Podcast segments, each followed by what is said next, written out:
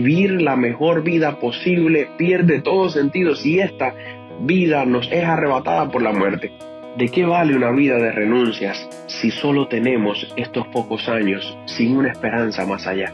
Eso refiere Pablo. Si tan solo esperamos en esta vida, si no hay resurrección, si no hay eternidad, somos los hombres más dignos de lástima.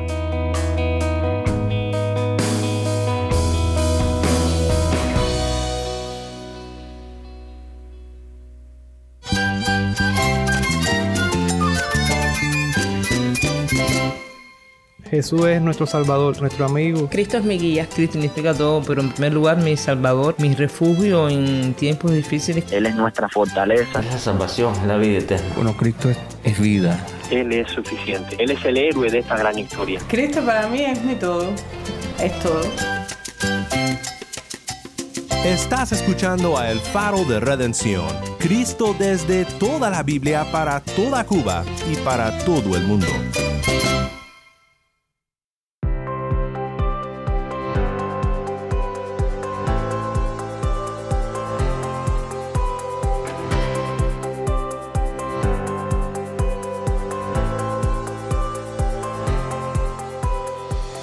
Hola, soy el pastor Daniel Warren. Gracias por acompañarme aquí en El Faro. Esta semana celebramos nuestro quinto aniversario como Ministerio Radial y estamos muy agradecidos con Dios por todo lo que Él ha hecho en estos cinco años. Hoy me acompaña nuestro productor ejecutivo, Moisés Luna. Bendiciones, es un placer saludarte y celebrar esta ocasión tan especial contigo. Moisés, cuéntanos sobre lo que nos espera en el episodio de hoy.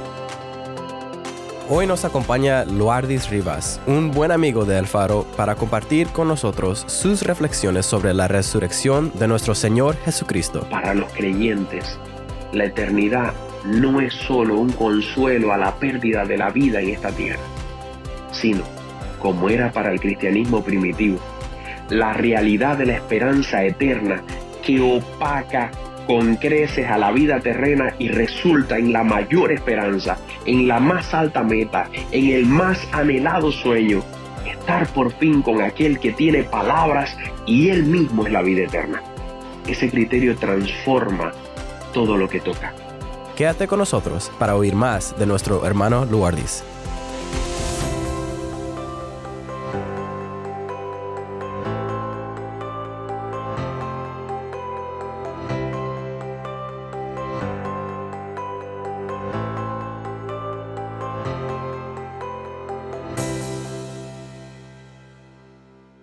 Para empezar nuestro tiempo pensando en Cristo, en su muerte y su resurrección, escucha con nosotros la lectura del Sol dejó de brillar, de Biblia para niños, historias de Jesús.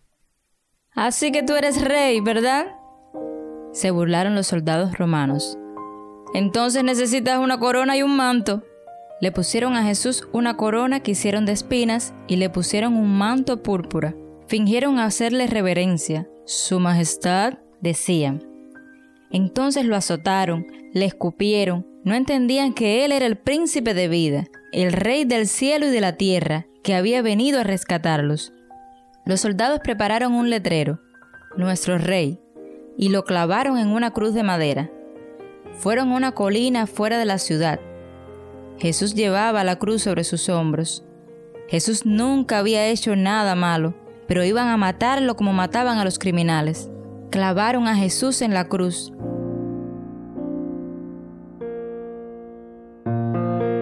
Padre, perdónalos, dijo Jesús con angustia. Ellos no entienden lo que hacen. Dijiste que has venido para rescatarnos, gritaban la gente, pero ni siquiera puedes rescatarte tú mismo. Pero se equivocaban. Jesús podía haberse rescatado a sí mismo. Una legión de ángeles hubiera venido a su lado si Él los hubiera llamado. Si eres en realidad el Hijo de Dios, simplemente bájate de esa cruz. Decían. Por supuesto, tenían razón. Jesús simplemente pudiera haberse bajado de la cruz. En realidad, pudiera haber simplemente dicho una palabra y todo se hubiera detenido, como cuando sanó a la niña, o calmó la tempestad, o dio de comer a cinco mil personas. Pero Jesús se quedó en la cruz. Como ves, ellos no entendían.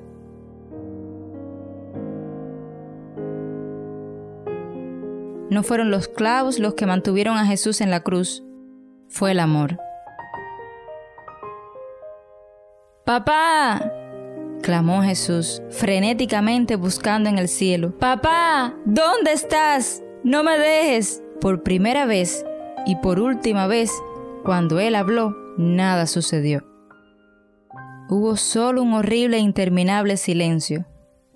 Dios no respondió. Le dio la espalda a su muchacho.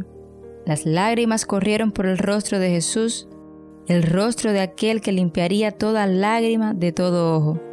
Aunque era mediodía, una espantosa oscuridad cubrió todo el mundo. El sol no podía brillar. La tierra tembló y se estremeció.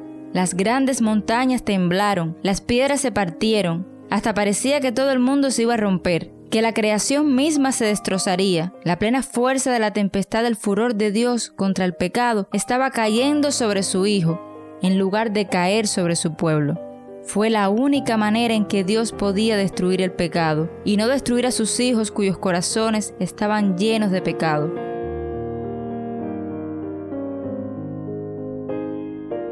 Entonces Jesús gritó con voz fuerte, Todo queda terminado. Y así fue.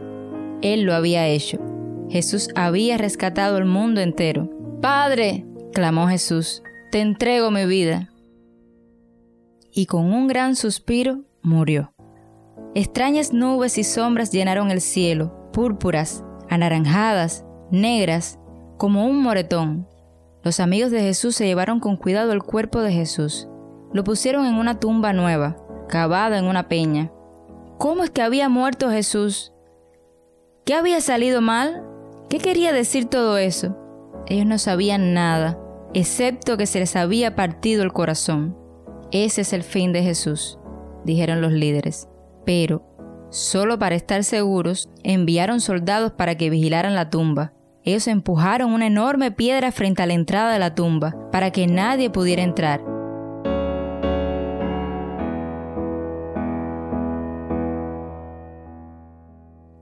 Gracias, Tai. Esto fue El Sol dejó de brillar de la Biblia para niños Historias de Jesús de Sally Lloyd Jones.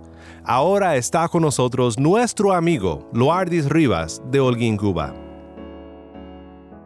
Hola Daniel, cuán buena ocasión poder saludar a hermanos y amigos mediante la señal radial del Faro de Redención. Gracias a ti por esta oportunidad. Soy Loardis Rivas y siempre es un placer poder compartir, especialmente tratándose sobre un tema tan significativo como lo es la Pascua. Particularmente quiero comentar no solo sobre la pasión de Cristo, su obra de expiación o su cruz, sino sobre el evento que autentificó al cristianismo tanto en aquel primer siglo como a través de toda la historia. Resulta no tan solamente un evento, sino definitivamente un monumento apologético de la fe cristiana. La tumba vacía, es decir, la resurrección de Jesús, es ese baluarte apologético legado a todas las edades. En una ocasión previa a su muerte, Jesús mismo comentó, esta generación exige una señal, pero no le será dada una señal sino la señal del profeta Jonás. Como por tres días estuvo Jonás en el vientre del pez, así estará el Hijo del Hombre por tres días en el vientre de la tierra. La resurrección de entre los muertos tenía intrínseco a ella este propósito de autentificar la fe cristiana en un mundo escéptico y rebelde al proyecto del reino de Cristo. La historicidad de la resurrección sería el argumento final frente a la renuencia a la fe en Él. De hecho, ella hace explícita e incuestionable la realidad de la vida eterna y aún dota de sentido al cristianismo mismo. Recordemos al apóstol Pablo escribiendo a los Corintios que, a no ser por la resurrección, la fe cristiana misma carece de todo valor relevante. Él mismo dice que si tan solo esperamos para esta vida, nuestra fe y forma de vida es vana. Pues la lógica es que vivir la mejor vida posible pierde todo sentido si esta vida nos es arrebatada por la muerte. ¿De qué vale una vida de renuncias si solo tenemos estos pocos años sin una esperanza más allá? Eso refiere Pablo. Si tan solo esperamos en esta vida, si no hay resurrección, si no hay eternidad, somos los hombres más dignos de lástima. Por otra parte, el apóstol Pedro confesó a Cristo mismo, ¿a quién iremos si solo tú tienes palabras de vida eterna? En la lógica de Pedro, incluso los placeres de la vida pierden todo sentido si la muerte es una realidad inexpugnable. ¿Vale la pena vivir una vida sin esperanzas, aunque sea la vida más placentera del mundo? Opina Pedro, no. ¿De qué vale acumular experiencias placenteras, fama, popularidad o riquezas si la muerte sigue siendo el ladrón que nos lo arrebatará todo en cualquier momento? Y en la experiencia de Pedro, él permanece con aquel que tiene palabras de vida eterna. De hecho, un solo vistazo a su vida misma pone en claro la autenticidad de la resurrección. Miremos a un Pedro que antes del evento de la resurrección de Cristo es un hombre que amaba tanto su vida al punto de ser capaz de huir y negar su fe en el momento en que se ve a sí mismo en riesgo. Sin embargo, luego de su experiencia con el Cristo resucitado, se convierte en un predicador del Evangelio que desafía a las autoridades mismas hablando de Jesús como vivo de entre los muertos. Pongámoslo en claro para aquellos que no han leído la escritura, pues siempre hay amigos que nos escuchan por primera vez. Los hechos están ordenados así. En el momento en que Jesús es llevado a ser juzgado, todos los discípulos, incluido Pedro, huyen. Luego Pedro, acompañado por otro discípulo, se acercan para saber qué está pasando con Jesús. Es entonces que interactúa con varias personas que lo asocian con Jesús, dadas ciertas características y porque algunos le reconocían y decían haberle visto con Jesús. A cada afirmación de que él era uno de los discípulos, Pedro negó, incluso hasta con lenguaje grosero. Todo por cuidarse a sí mismo. Ahora, el Nuevo Testamento narra el reencuentro de Pedro con Jesús una vez que Jesús resucita. Y luego nos encontramos a este cobarde siendo un valiente que desafía a las autoridades del Sanedrín judío, es decir, a las siete personas de mayor autoridad en Jerusalén y cuando estos le encarcelan y le ordenan no hablar más sobre Cristo como vivo entre los muertos, Pedro refuta firmemente que está dispuesto a desafiar su autoridad debido a obedecer a la autoridad divina, porque no puede dejar de hablar de aquel que vive y dejó la tumba vacía. La historia recoge el hecho de que por el resto de su vida Pedro vivió en rebeldía a todos los que le presionaron a no hablar sobre Jesús resucitado, y su testarudez le costó la vida. Un día las amenazas se hicieron reales y lo llevaron a la muerte. Pero la muerte ya había perdido todo sentido para él, pues ya no solo pensaba que Jesús tiene palabras de vida eterna, sino que lo había visto levantado victorioso sobre la muerte. Como dijera Pablo, la resurrección de Jesús es solo la primicia respecto a todos los que mueren en Cristo. Es como si se tratara de dormir y despertar. La tumba vacía sería el testimonio histórico de la veracidad de la promesa de vida eterna que otorga Dios a todos los que creen en Cristo Jesús. La tumba vacía es la proclamación de que la muerte perdió todo poder sobre los creyentes, pues la resurrección de Jesús fue la batalla que aniquiló a la muerte misma. Pablo sentencia, sorbida es la muerte en victoria. De ahí que Jesús dijera que ni las puertas del reino de los muertos podrían retener a la iglesia. La tumba vacía es la afirmación de la esperanza cristiana. La tumba no podrá retener a la iglesia. Pablo decía a los cristianos efesios que el mismo poder que actúa en Cristo Jesús, resucitándole de entre los muertos, es el que actúa y aún actuará en su iglesia. Y esto es muy importante, porque al decir a los corintios que si tan solo esperábamos en esta vida, somos los más dignos de lástima, está enfatizando la importancia fundamental que tiene esa esperanza para la concepción de vida de cada cristiano.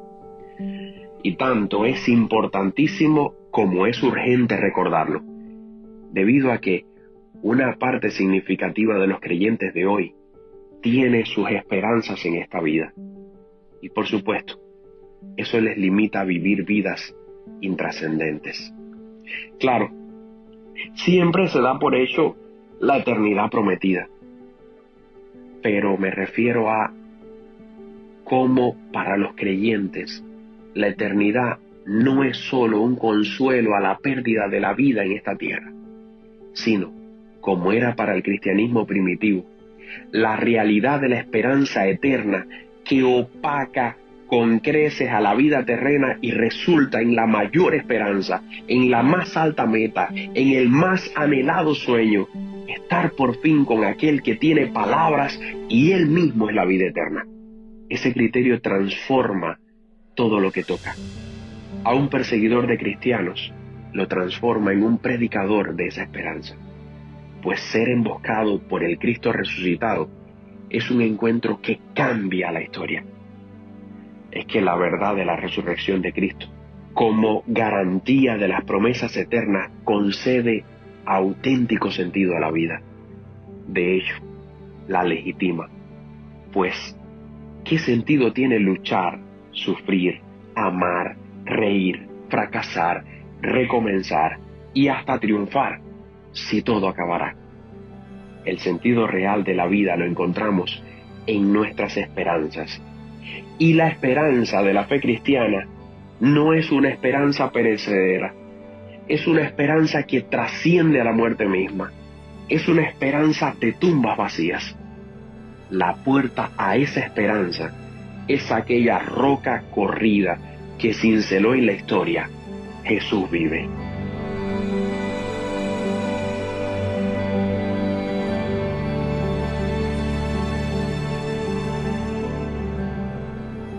Muchas gracias, Luardis, por esta meditación tan impactante sobre el evento más impactante de la historia, el evento más importante de nuestra fe, la resurrección de Cristo de entre los muertos para salvarnos.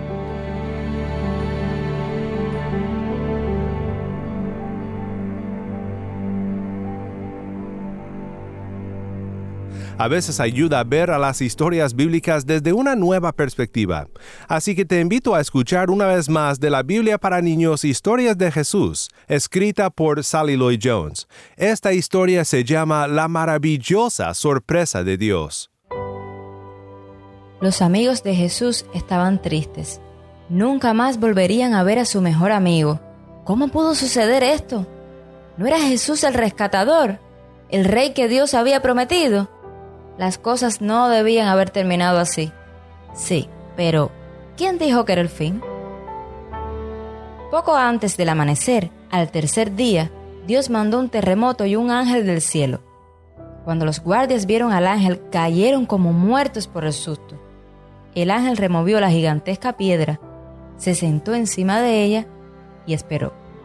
Con la primera luz del amanecer, María Magdalena y las otras mujeres fueron a la tumba para lavar el cuerpo de Jesús. El sol del amanecer se abría paso por entre los antiguos olivos, y las gotas de rocío relucían sobre las hojas y la hierba, como lágrimas por todas partes. Las amigas caminaron en silencio por el sendero, entre los olivares, hasta que llegaron a la tumba. De inmediato notaron algo extraño. Estaba abierta de par en par se asomaron por la abertura para mirar dentro de la tumba oscura. Pero, ¿qué? El cuerpo de Jesús había desaparecido. Y algo más. Un hombre brillante estaba allí, con la ropa hecha de luz. No se asusten, les dijo el ángel. Pero sin poder evitarlo de todas maneras, ellas gritaron. El ángel les preguntó, ¿qué hacen aquí? Esta es una tumba y las tumbas son para los muertos. Las mujeres no sabían qué decir. Jesús ya no está muerto, dijo el ángel. Él está vivo de nuevo. Las mujeres sintieron como que su corazón dio un brinco. El ángel se rió con tanta alegría que fue como si hubieran despertado de una pesadilla. Las otras mujeres se fueron, pero María se quedó. ¿Cómo podía ser cierto? Definitivamente, Jesús estaba muerto. ¿Cómo podía estar vivo? Entonces María oyó que alguien más estaba en el jardín. Tal vez sea el jardinero, pensó. Él debe saber dónde está el cuerpo de Jesús. No sé dónde está Jesús, dijo María con urgencia. No puedo hallarlo. Pero todo estaba bien. Jesús sabía dónde estaba ella y la había hallado. María, Solo una persona decía su nombre de esa manera. Ella sintió que su corazón empezó a latir con fuerza. Se dio vuelta. Apenas pudo distinguir una figura. Se hizo sombra a los ojos para ver y pensó que estaba soñando, pero no era un sueño. Ella estaba viendo. Jesús. María se arrodilló, lágrimas llenaron sus ojos y grandes gemidos hicieron temblar todo su cuerpo. Todo lo que ella quiso hacer en ese momento fue aferrarse a Jesús y no dejarlo ir nunca más. Más tarde podrás aferrarte a mí, María, dijo Jesús con gentileza, y siempre estar cerca de mí. Pero ahora, ve y diles a los otros que yo estoy vivo. María se fue corriendo a la ciudad. Nunca en su vida había corrido tan rápido ni tanta distancia. Sintió como si pudiera haber corrido para siempre, que sus pies ni siquiera tocaban el suelo. El sol parecía danzar y relucir y rebotar por el cielo, corriendo con ella y brillando con más fulgor de lo que ella jamás podía recordar. En el aire fresco y claro, le pareció esa mañana, mientras corría, como si todo el mundo hubiera sido hecho nuevo, casi como si todo el mundo estuviera cantando de alegría. Los árboles, los ruiditos en la hierba, los pájaros, su corazón. ¿Estaba Dios en realidad quitando todo lo triste? Estaba haciendo que incluso la muerte se deshaga. Ella estaba ansiosa por decirles a los amigos de Jesús, no lo van a creer, dijo riéndose. Ella tenía razón, por supuesto.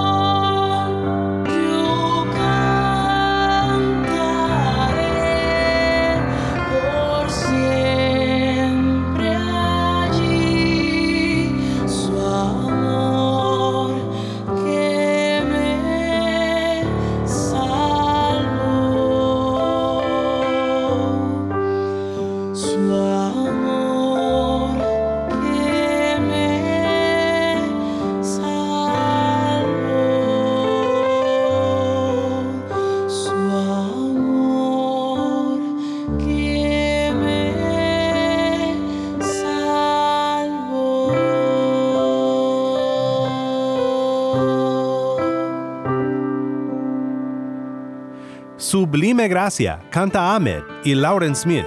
Soy el pastor Daniel Warren y esto es el faro de redención.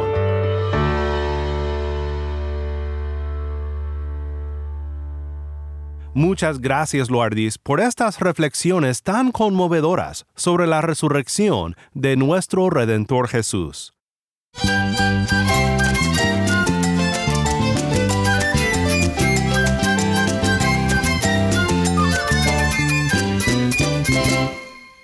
Soy el pastor Daniel Warren. Te invito a que me acompañes mañana en esta serie Quinto Aniversario El Faro. La luz de Cristo desde toda la Biblia para toda Cuba y la voz del pueblo de Dios en Cuba para todo el mundo, aquí en el Faro de Redención.